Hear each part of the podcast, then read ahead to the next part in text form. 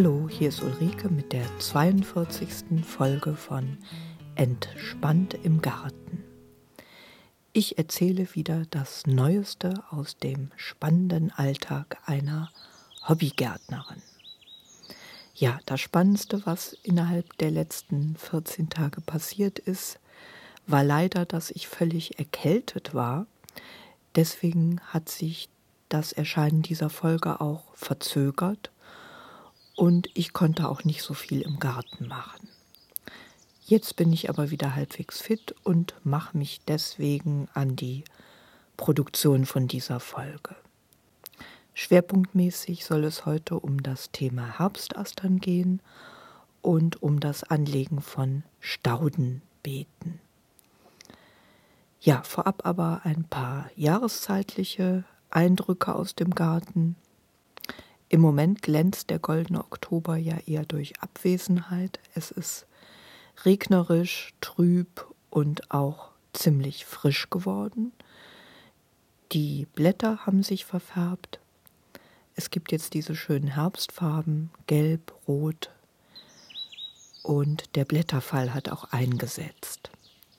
Das Erscheinungsbild von dem Garten ist im Moment geprägt von der Blüte der Herbstastern die sehr leuchtend in Pink, Blau, Violetttönen blühen. Äh, ich habe das in meinem Garten ergänzt durch gelbe Chrysanthemenbüsche. Es blüht auch immer noch die Staudensonnenblume und Schmuckkörbchen, letzte Ringelblumen, Kapuzinerkresse und Borretsch. Oktober ist ja auch der Erntemonat. Dieses Jahr gibt es eine total reiche Obsternte. Ich habe ganz viele Äpfel. Äh, es war auch ein total gutes Pflaumen- und Mirabellenjahr, Birnen. Äh, ja, und Gemüse wird auch geerntet. Bei mir sind das Endivien und Salate, letzte Tomaten und Zucchini. Und auch letzte Kartoffeln habe ich geerntet. Insgesamt ist es im Garten überraschend bunt. Es gibt also diese Blüte, die noch mal so richtig knallige Farben äh, beiträgt.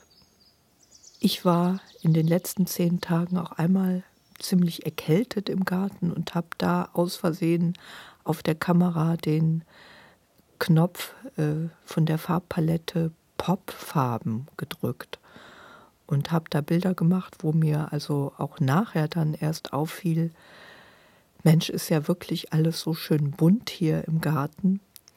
Das hat das noch mal ein bisschen gesteigert. Ähm, ja, ein Bild sei hier hinterlegt mit Schmuckkörbchen und äh, Salaten in schillernden Farben. Ja, jetzt aber zu dem Thema Herbstastern.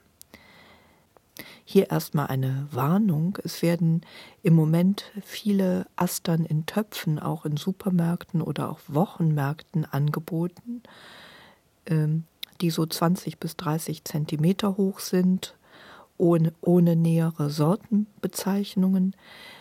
Diese Astern sind in der Regel zwar winterfest, aber ansonsten als Wegwerfware konzipiert.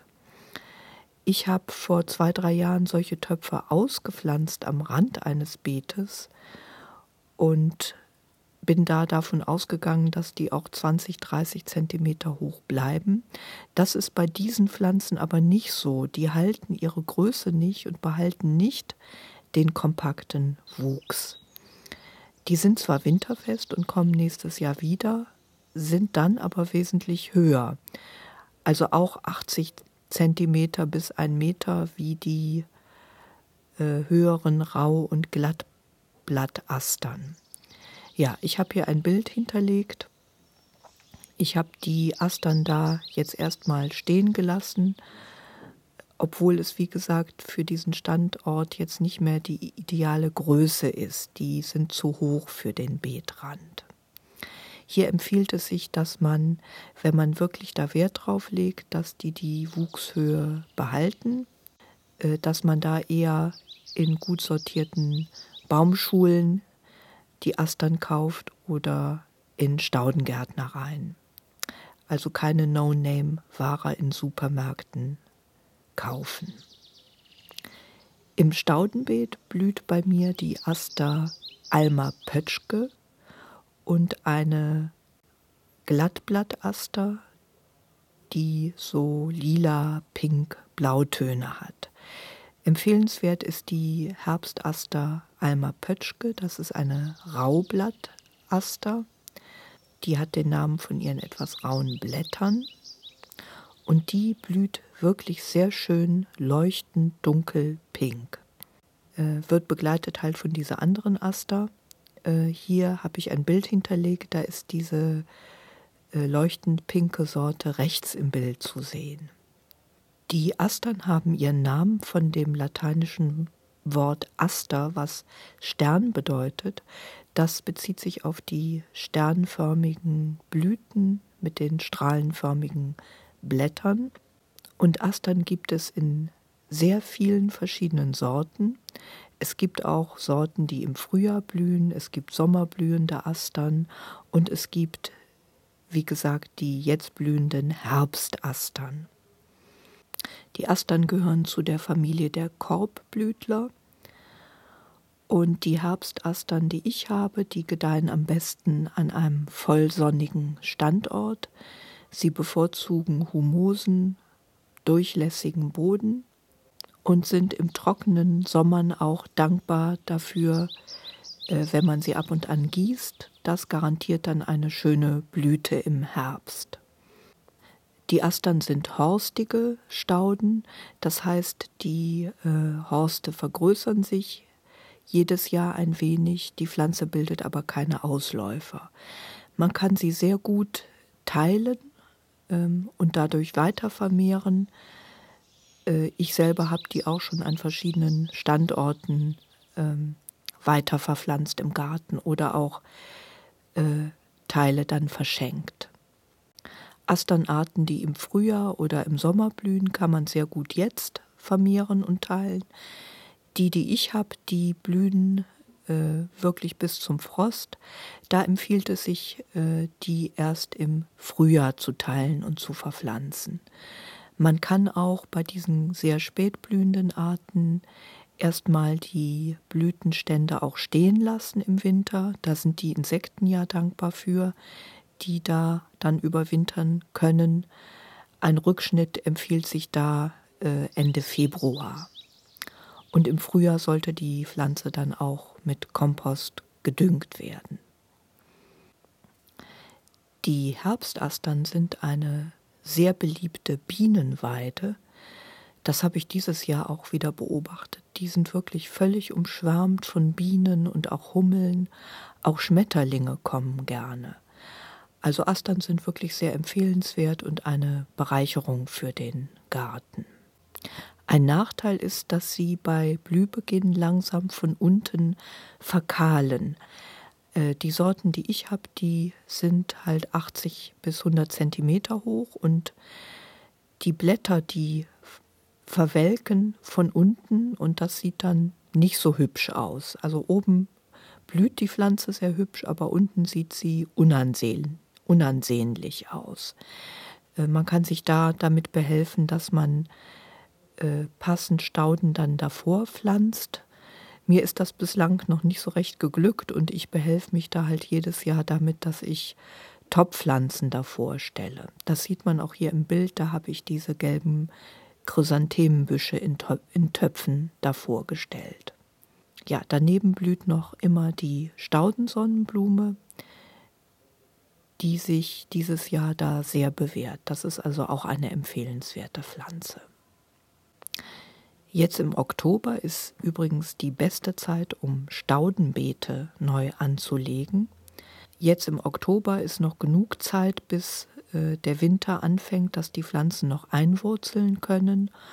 Und es empfiehlt sich jetzt, äh, Stauden zu teilen auch oder umzusetzen oder auch Staudenbeete neu anzulegen. Insbesondere kann man jetzt die Frühjahrs- und Sommerblühenden Stauden gut pflanzen. Von den Pflanzen, die sich bei mir im Garten bewährt haben, habe ich eine Seite angelegt mit Fotos. Da gibt es also eine Zusammenstellung von Pflanzen, die vom Stil her eher in einen Bauerngarten passen, in so einen naturbelassenen Garten. Und ich habe da äh, Staudenpflanzen mit Fotos äh, zusammengestellt, aber auch ein- und zweijährige Blühpflanzen. Wer sich da also orientieren will, ich habe den Link hier hinterlegt. Äh, Stauden, die man jetzt gut verpflanzen kann, sind zum Beispiel Margariten, Sommerblüher wie Phlox, Indianernesseln, Mädchenaugen und so weiter. Es empfiehlt sich jetzt auch, sich mal bei den Nachbargärtnern oder befreundeten Gärtnern umzuhören. Das ist auch immer eine gute Art, an Pflanzen zu kommen, beziehungsweise Stauden, die sich gerade in der Gegend, in der man lebt, bewährt haben. Hier muss man allerdings sehr aufpassen, dass man sich da nicht unerwünschte Beikräuter einfängt und sollte die Pflanzen ganz akribisch auf Quecken, Beigaben oder besonders Giersch kontrollieren. Da rate ich ab, äh, eigentlich da Pflanzen aus Gärten äh, zu erben, sozusagen, wo Giersch ist. Da muss man also extrem vorsichtig sein, weil ähm, das ist schon ziemlich schrecklich, wenn man sich den Giersch da aus Versehen einfängt als Unkraut. Ja, da also wirklich aufpassen. Sonst empfiehlt es sich, Pflanzen in Baumschulen zu kaufen oder in gut sortierten Staudengärtnereien. Ja, bei der Planung eines Staudenbeetes sollte man auf verschiedene Dinge unbedingt achten. Das Wichtigste ist, dass man prüft, ob die Standortansprüche wirklich zu der Pflanze passen. Standortansprüche sind hauptsächlich äh, Schatten- oder Sonnenverträglichkeit. Also unbedingt äh, gucken, dass Schattenpflanzen auch wirklich an schattigen Standorten stehen und Pflanzen, die viel Sonne brauchen, an sonnigen Standorten. Das hat jeder Gärtner schon mal erlebt, dass er gerne äh, einfach Pflanzen anpflanzen möchte, die viel Sonne brauchen, die dann aber doch im Halbschatten oder Schatten vor sich hin kümmern. Das empfiehlt sich also sehr darauf zu achten. Der zweite Punkt sind die Bodenansprüche. Es gibt also Pflanzen, die dezidiert äh, sandigen Boden bevorzugen oder auch eher kalkhaltigen oder sauren Boden. Auf, auch darauf muss man achten. In der Regel sind diese Informationen auf den kleinen Etiketten drauf, die mit äh, bei den Pflanzen sind, wenn man sie kauft. Ähm, Im Zweifelsfall kann man sich da nochmal im Internet halt kundig machen. Es gibt allerdings auch viele Stauden, die da relativ neutral sind, die also eine groß, größere Bandbreite haben an Böden. Ähm, es gibt da einige Spezialisten, also die nur gedeihen bei saurem Boden zum Beispiel. Der dritte Punkt, den man berücksichtigen muss, ist die Wuchshöhe. Da empfiehlt es sich also, die äh, Beete so gestaffelt zu planen. Niedrige Sorten nach vorne, mittelhohe in die Mitte und hohe Sorten in den Hintergrund eines Beetes. Und ein vierter Punkt ist noch die Farbauswahl ähm, ja, da ist es gut, dass man da äh, sich versucht einfach vorzustellen, wie das Beet aussehen wird, wenn alles blüht. Äh, ich empfehle da, dass man äh, es nicht zu scheckig bunt treibt.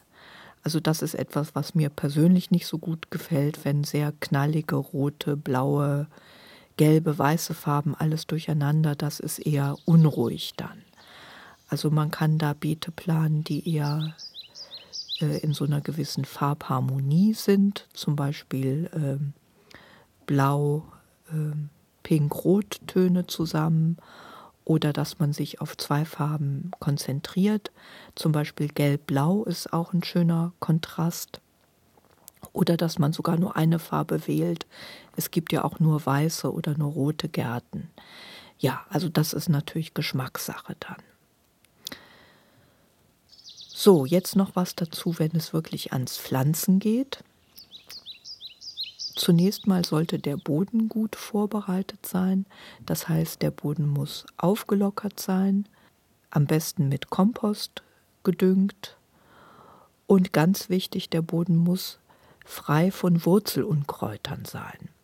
Da sollte man sich im Zweifelsfall lieber Zeit lassen also lieber ein Beet ein halbes Jahr lang immer wieder auf Quecken umgraben, wenn die da drin sind, bis man wirklich sicher ist, dass die alle weg sind und erst dann Stauden pflanzen. Stauden sind ja mehrjährig, das heißt, wenn man da Quecken übersieht, verfilzen die sich dann mit den Staudenwurzeln und man wird die eigentlich nie wieder los. Bei mir ist das leider passiert in den Staudenbeeten und ich muss halt dann jedes Jahr einfach die Quecken irgendwie eindämmen, was eine ständige Sisyphusarbeit ist. Also da lieber sich ein bisschen Zeit lassen. Wenn dann alles soweit ist, empfiehlt es sich, die Stauden erstmal auf den Boden praktisch Probe zu legen. Also die Stauden in den Töpfen oder die Wurzelballen, die man äh, vom Nachbarn bekommen hat, Probe arrangieren auf den Boden. Und da wirklich darauf achten, dass man genügend große Pflanzabstände einhält. Ähm, das ist ein Fehler, der immer wieder gerne gemacht wird, dass man die Pflanzen einfach zu eng setzt, weil die in den Töpfen einfach erstmal so klein aussehen. Ähm, die Je nach Wuchshöhe und Wüchsigkeit äh, täuscht das aber sehr. Und besonders so größere Prachtstauden wie zum Beispiel Rittersporn oder auch eben Astern brauchen dann doch relativ viel Platz.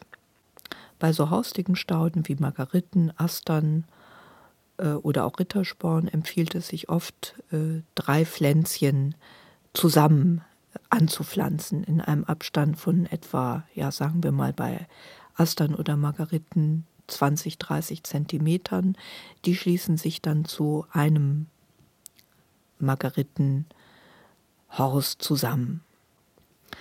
Bevor man die Stauden dann wirklich auspflanzt, sollte man sie, wenn das äh, gekaufte Töpfchen sind, gut wässern.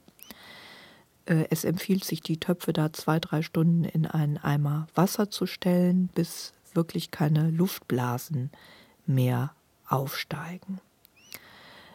Ja, dann kann es ans eigentliche Pflanzen gehen. Man hebt also genügend große Löcher aus in dem gut gelockerten, unkrautfreien Boden.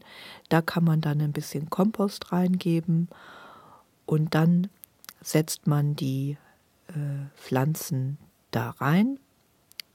Wichtig ist, dass man sie vorsichtig, aber gut andrückt, äh, dass man darauf achtet, dass sie die richtige Höhe haben, also nicht zu tief, nicht zu hoch, und dann wässern. Wichtig ist hier, dass auch in der Folge das Wässern nicht vergessen wird, äh, bis die Pflanze sich wirklich gut eingewurzelt hat. Das bedeutet also mindestens ein bis zwei Monate immer mal gucken, ob die nicht äh, zu trocken steht. Das ist gerade im Frühjahr und Sommer natürlich sehr wichtig. Jetzt im Herbst kann man doch ein bisschen damit rechnen, dass es von oben von selber regnet, wie heute zum Beispiel. Wenn man mag, kann man dann noch ein bisschen Kompost oder auch äh, halbverrotteten Kompost als, als Mulch ausbringen zwischen der Neuanpflanzung. Äh, was man auch ein bisschen im Auge haben muss, ist Schnecken. Einige Pflanzen sind da empfindlich, zum Beispiel der Rittersporn. Wenn ihr auf meiner Seite guckt, empfehlenswerte Pflanzen für den Bauerngarten. Die Stauden, die ich da zusammengestellt habe, sind eigentlich alle schneckenresistent. Die einzige Ausnahme ist die Knäuelglockenblume. Der Rest ähm, an Stauden, aber auch an den ein- und zweijährigen Blühpflanzen, ist eine Auswahl von Pflanzen, die die Schnecke nicht mag. Das empfiehlt sich, wenn man mit dem Garten nicht zu viel Frust erleben will, beziehungsweise die Pflanzen, die ich da zusammengestellt habe, sind auch alle relativ wüchsig und robust. Also etwas für den ähm, Gärtner, der nicht so irre viel Arbeit haben will. Das ist übrigens bei Staudenbeeten eh zu sagen. Das ist eine Rabatte, die sich dann praktisch von selber auch immer wieder regeneriert und jedes Jahr halt neu austreibt, vor sich hin blüht. Äh, das Einzige, was man machen muss, ist halt mit Kompost düngen und zwischen den Stauden Unkraut jäten. Aber auch da, wenn es einem da gelingt, das in den richtigen Abständen gepflanzt zu haben, dann breiten die Stauden sich aus und unterdrücken einfach durch ihren eigenen Wuchs auch äh, den Unkrautwuchs ganz gut ähm, in, in einem Staudenbeet. Also eine ganz empfehlenswerte Sache im Garten. Äh, Staudenbeete sind weniger pflegeintensiv wie das Anlegen von Beeten von mit ein- und zweijährigen Blühpflanzen und deshalb schon empfehlenswert. Ja, jetzt noch etwas dazu, was jahreszeitlich im Oktober wichtig ist oder auf uns zukommen wird. Das ist zum einen der Laubfall. Ähm, da stellt sich jedes Jahr wieder ja die Frage, wohin mit dem Laub. Am empfehlenswertesten ist hier wirklich damit zu mulchen. Man kann also gut mit dem Laub das man vom Rasen ja aufrechen muss, äh, an anderen Stellen im Garten mulchen. Das geht gut unter Hecken, auch zwischen Staudenbeeten, also zwischen Stauden. Das geht auch auf abgeernteten Gemüsebeeten und Beeren, also so zwischen Himbeeren, äh, Blaubeeren, Stachelbeerbüschen kann man gut dieses Laub dünn ausbringen. Man schlägt damit zwei Fliegen mit einer Klappe, man hat das Laub untergebracht und man schützt gleichzeitig den Boden, fördert die Bodenfruchtbarkeit durch die Abdeckung. Dadurch wird verhindert, dass der Boden stark durchfriert, das Bodenleben bleibt weiter im Gange und die Regenwürmer haben was zu fressen und zu tun.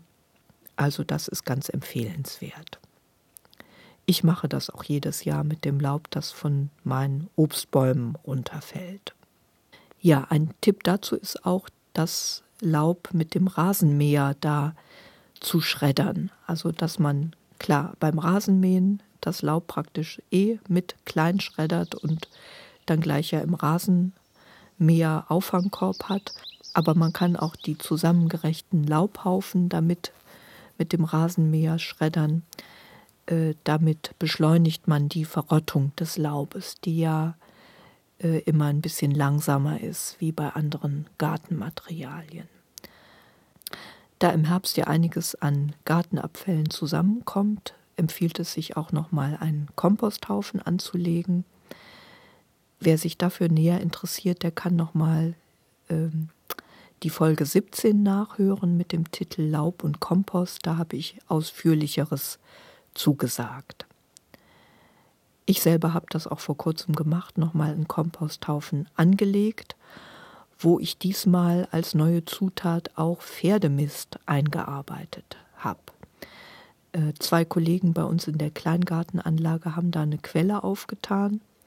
Bei uns gibt es in der Nähe Pferdehalter.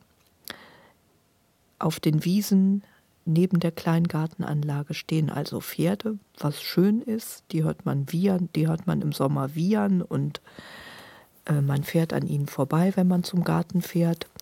Und die haben halt das Problem, den Pferdemist loszuwerden. Und ich glaube, die sind auch ganz dankbar, dass äh, jetzt die Kleingärtner da sie angesprochen haben. Wir haben da also eine Bezugsquelle jetzt aufgetan. Und den Mist kann man gut im Kompost mit einbauen, als eher stickstoffhaltiges Material. Man kann ihn aber auch jetzt äh, dünn direkt im Herbst auf abgeerntete Beete geben und man kann ihn auch gesondert kompostieren. Da empfiehlt es sich, den mit Erde äh, zu schichten oder auch zu vermischen. Fünf Teile Mist auf ein Teil Erde ist da empfehlenswert. Ja, wie gesagt, wer Näheres hören, nochmal hören möchte zum Thema Kompost, hör sich nochmal die Folge 17 an. Wer da etwas nachlesen möchte, dem sei die Schrift Kompost Gold im Biogarten von der Abtei Fulda empfohlen. Ich hinterlege hier da auch mal einen Link. Ähm, ich benutze ja diesen Kompostbeschleuniger der Abtei Fulda, das Humo Fix. In diesem kleinen Bändchen ist aber auch sehr gut beschrieben, wie man Komposthaufen grundsätzlich aufsetzt. Äh, und es wird auf verschiedene Spezialkomposte noch eingegangen. Das ist also ganz empfehlenswert. Die Abtei Fulda, die betreibt ein Kloster-Biogarten und die wirtschaften schon seit den 50er Jahren biologisch, haben da also wirklich sehr viel Erfahrung. Ja, was noch wichtig ist, äh, besonders wenn man in etwas höheren Lagen lebt, die Frostgefahr im Auge zu behalten. Es kann jetzt äh, ja schon zu ersten Nachtfrösten kommen. Wichtig ist vor Frostnächten die letzten frostempfindlichen Gemüse zu ernten. Insbesondere Kürbisse und Zucchini werden sonst sofort matschig und sind verdorben. Äh, dasselbe gilt für Tomaten. Und es ist wichtig, dass man frostempfindliche Kübelpflanzen dann reinholt. Manchmal ist es ja so, dass es zu einzelnen Frostnächten kommt, es danach aber wieder längere, mildere Perioden gibt. Äh, da wäre es schade, wenn in dieser einen Frostnacht dann zum Beispiel auch so Pflanzen wie äh, Chrysanthemen oder Dahlien äh, direkt abfrieren. Wenn man das also mitbekommt, dann kann man diese Pflanzen durch ein Vlies schützen. Also wenn so eine Frostnacht angekündigt ist, ein leichtes Gartenvlies über die Chrysanthemenbüsche legen oder auch über die Dahlien, die man dann vielleicht noch für drei Wochen Blüte damit retten kann. Im Moment ist es ja so, dass es in höheren Lagen schon friert. Im Rheinland gab es bislang noch keinen Frost, obwohl es schon so, ja, ich glaube, drei, vier Grad nachts ist. Es soll jetzt aber wieder etwas milder werden. So, ich komme damit zum Ende für diese Folge. Wenn ihr Anregungen habt, Fragen oder auch Kritik. Ich freue mich da über jedes Feedback. Ihr könnt da auf der Webseite www.entspanntimgarten.de Feedback hinterlassen oder ihr kommentiert im iTunes Store. Ich freue mich, wie gesagt, über jede Rückmeldung. Ja, ich sage dann Tschüss, bis zum nächsten Mal. Eure Ulrike.